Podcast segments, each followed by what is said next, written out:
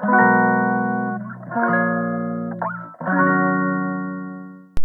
んにちは、ミネチャンネル第52回目の配信です。このチャンネルはフードアーティストの小山美音子が料理やアート、日々の気づきをお話しします。えー、今日は1月19日木曜日です。皆様いかがお過ごしですか？私小山美音子は今日はちょっとサボり気味でして、まあ、ゆっくりとした時間を過ごしつつ、えー、お仕事前に収録をしていますあと10分でもうお家を出なければ間に合いませんでも先に収録をします、えー、今日はですねえー、オーディオブックと電子書籍の関係性について最近感じていることをお話しします。まあ、関係性っていうとちょっと違うかもしれないけどまあそんな感じですね。まあ、本が好きな方だったり音声配信をしている方には、まあ、ちょっと共感ポイントがもしかしたらあるかもしれません。えー、私はですね日頃から本を読むことが多いんですけれども、えー、紙の本には紙の本の良さがあるなって思うし、まあ、電子書籍にはそれぞれの良さがあるよなと思っていて、まあ、どちらも、あのー、同じくらい買いますかね。まあ、買わなくてもうんとそうですね、まあ、図書館に行くっていうこともまれにあります。まあ、使い分けとして、まあ、紙と電子書籍の使い分けとしてなんですけど、まあ、人と共有したり例えばこの本いいから読んでみるとか、えーまあ、お客さんに読んでいただくこともありますし、えー、あとはそうね友達同士で共有したりっていうこともあるので、えー、まあ、そういう時のためにとかあとは自分の本棚に今後何年か並べておきたいような本はなるべく紙の本を買います。なので、まあ、エッセイ集だったりビジュアルブックとか旅や料理に関するものあんまりこう情報として、えー、焦る焦ることがない色あせることがないものが紙で買うものには多いかなって思います。え、逆に電子書籍の場合は Kindle Unlimited に加入しているので、まあ、読み漁るように、まあ、辞書代わりにね、あのバンバンバンバン、あの買うというか、まあ、使いますね、うん。読み放題なので、まあ、パッと見てあのすぐ下げちゃうものもあるし、まあ、ずっとその電子の本棚に残しているっていうものもあります。まあ、買うのは Unlimited に入っていないもので買うのはあのー、そうですねビジネス書が多かったりしますかね。まあ、今すぐ欲しい情報なんかは、うん、あの本屋さんにこの辺だと地方の本屋さんだと品数が少なかったりして置いていないっていう場合もあるのですぐネットで電子書籍で買ってしまうっていうことが多いですね。まあ、それにビジネス書の場合はあの日々その情報が変わっていくので何年も保管はしないし、まあ、自分のスキルが変わってくればその、ね、読む内容っていうのも変わってくるので、まあ、電子書籍で読んだ方がいいなと思います。全部買ってたら本棚がもう爆発しちゃいます。まあ、なんならあのビジネス書ってあのこの前普通にお金出して買ったのにもう読み放題になってるじゃんっていうのもすごく多くてあの先にちゃんと調べてから、うん、買ったりはしますね。紙だったとしても。やっぱり紙でせっかく買ったのにすぐ電子書籍で読み放題になってるとちょっとショックですよね。結構それが多かったので、まあ、ビジネス書は紙で買わないかなっていう風になってきました。まあ、それに日頃ですね iPad にメモ帳にカメラに着替えにというふうにかなり荷物が多い中徒歩であの生活をしているのでスマホで読める Kindle がねすごい助かるんですよね。まあ、それ1台あればもう全ての世界を背負っていけるみたいなスマートフォン大好きって感じです。まあ、あのオーディオブックはあのー、最近ねそのオーディオブックも結構出てるなと思うんですけどまあ、それは音声でね聞く本なんですけど、まあ、それは本じゃないでしょってちょっと小バカ小バカにではないですけどなんかあんまり自分には合っていないのかなと思って試してみたことがなかったです。ただあの少し前にですね Audible っていうオーディオブックのアプリをお試し登録してみました。今は無料お試し期間なので使い心地を検証してるっていう感じですねまあ、 Audible は朝の身支度とか、まあ、朝食を食べてる間にそれを聞いてることが多くて、まあ、10分とか30分ぐらい聞いてることがありますね。まあ、その時に、あの、やっぱりね思うのがあの良くも悪くも情報がさらっと流れていくのを体感するんですよね。あのー、うん、これはあの人によるとは思うんですけど私はあの新しい価値観を見つけたり現状をアップデートしたくて本を読むのでまあ、背中を押してくれるような言葉との出会いを探すように、えー、本を読むっていう感じなんですね。そうすると、まあ、できればあの行動に移せるぐらいの心に響くものに出会いたいっていうのがあってそれをオーディオブックだとちょっと感じにくいなって思うんですよ。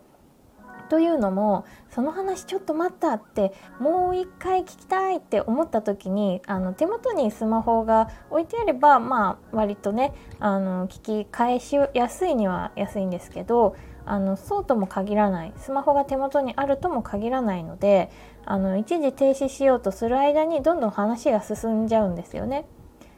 でまあおいいねって思う内容はやっぱりあの音で何回か聞くっていうよりも目であの文字を追うことでしっかり理解したいなっていう気持ちがやっぱ強くなるんですよね。まあ、深く理解してちゃんと自分の中に落としこと落とし込むことができないとあんまりこう動けないんですよ。あの石橋叩けるだけ叩くタイプなのでもうちょっと理解したいんだよなって思った時にやっぱり文字が自分には性に合ってるなと思うんです。もちろんあの再生や停止巻き戻しっていうのはあのアプリ内で簡単にできるんだけど、まあ、ページをめくったりスクロールしてこうちゃんとこう文字をあの目であとは自分の中でこう声で読んでみるっていうような感じが、うん、落とし込みやすいなって思います。まあ、あとは気になる言葉の使い方をしている場合には音だけではどういう漢字を表現しているのかわからない分かりにくいっていうこともあります。あの漢字っていうのはあのあれですよひらがなカタカナ漢字の漢字なんですけど例えば私がよく意識的に使っている表現の一つに「楽しい」っていう言葉があります。音楽の「楽」っていう字で表現するのかそれとも愉快の「ゆ」あの立身弁を使った楽しいという字で表現するのかによってトーンが変わります音楽の楽の場合には、えー、はしゃいでなんか心が小躍りするような楽しさだなと思って、えー、そちらを使うことが多いですし愉快の「ゆ」の場合にはもっと冷静であのちょっと真顔だったり無表情なんだけど心の中には充足感が膨らむような楽しさっていうような意味合いで使い分けをしています。まあ、そんな風に、まあ、この作者の方はどんな漢字を使って表現しているのかなって思う時があるんですよね。まあ、これは作者とかっていうのに限らず、まあ、普通に友人とかと口頭でお話をしている時にも思います。まあ、オーディオブックは特に作者の方がね直接声で収録しているのではなくてナレーションの方が一定のリズムとトーンで読んでいるので、まあ、なおさらその本当のトーンがどういうものなのかなって思ったりすることがあります。まあ、その結果欲を言えばね音声だけでなく文章でも読みたいなって思うんですよね。やっぱりこの本 Kindle でも買っちゃおうかななんて あの大盤振る舞いしようとすることもあります。でもそれってちょっとバカバカしいですよね。あの同じ情報を紙と音声とって毎回やってたらちょっとねあの良くないなと思うんですよね。まあ、その点ネットフリックスとかアマゾンプライムとか Hulu とかあのー、音声じゃなくて、えーと動画配信メディアとかって結構優しいなと思っててあのバックグラウンド再生ができるので、えー、音だけでも聞くことができるしずっと画面をこう、えー、ずっとじゃないね、えー、その見たくなった時にすぐに画面をタップするだけで画面を切り替えてちゃんと、えー、映像として見ることが楽々でできちゃいますよね。私本当に欲張りなんであの歩きながらあのセリフ聞きたいなと思ってあのスッとこうネットフリックスで映画をバックグラウンド再生して、まあ、ポケットに入れてね、あのーその音とかセリフを聞きながらお散歩に出たりもするんです。でもそのうち表情とかも一緒に見たくなってくると画面を切り替えて、まあ、ちょっとこうスマホでね、えー、サクッと映画を見るっていうことが日常的にあるんですよね。でこんな風に Kindle とか Audible とかでも簡単に読書方法を切り替えできればいいのになってすごく思うんです。ただ調べてみるとねどうも音声メディアとしてこう出版する場合と電子書籍として出版する場合とでは、まあ、著作権のこととかやっぱり難しいみたいですね。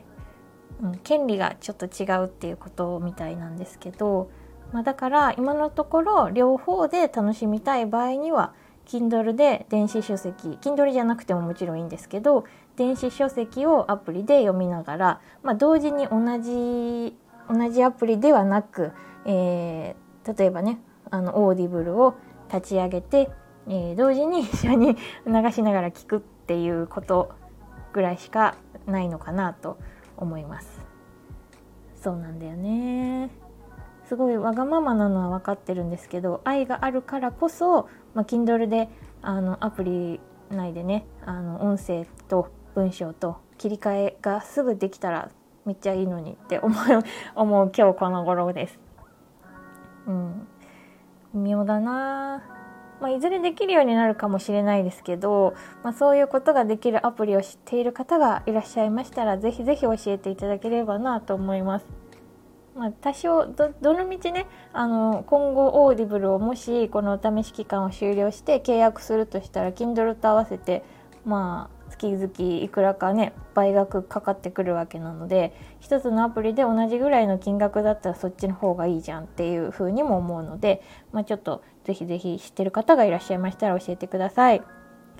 まあ、ラジオとはそあのそういうあのー、て言うんですかね本の情報とはちょっと違う気もしますけど、まあ、それなりに共通する部分も多いのかなと思うので私はこのスタンド FM でお話ししていることをブログサイトのノートでも文章化して公開してるんです。まあ、ただコピペするっていうわけじゃないので結構あの労力がすごいんですけどね。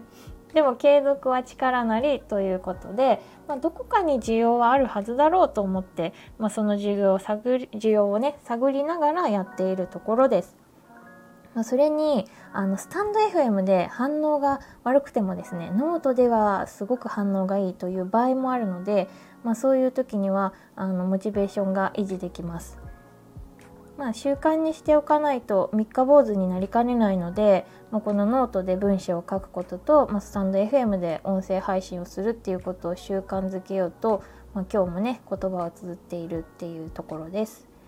えー、今配信しているお話も後ほど文章で改めて、えー、写真と一緒にレイアウトし直して、えー、読めるように、えしておくので本日の放送概要のところから是非読んでみてください。さあまあ今日はそういう感じでちょっとそろそろもう出ないとなっていう感じなので ちょっと足早に終わりにしますが、えー、どういう媒体で本を読むかというお話でした。皆さんはどの媒体ツールで本を読んでますか？ぜひあのおすすめの本ですとかあなたなりの本の楽しみ方がありましたらコメントやレターで教えてください。その他にも私小山美音子に聞いてみたいことご感想などありましたらお気軽にお知らせください。それでは今日はこの辺で明日もいい一日にしましょうね。バイバーイ。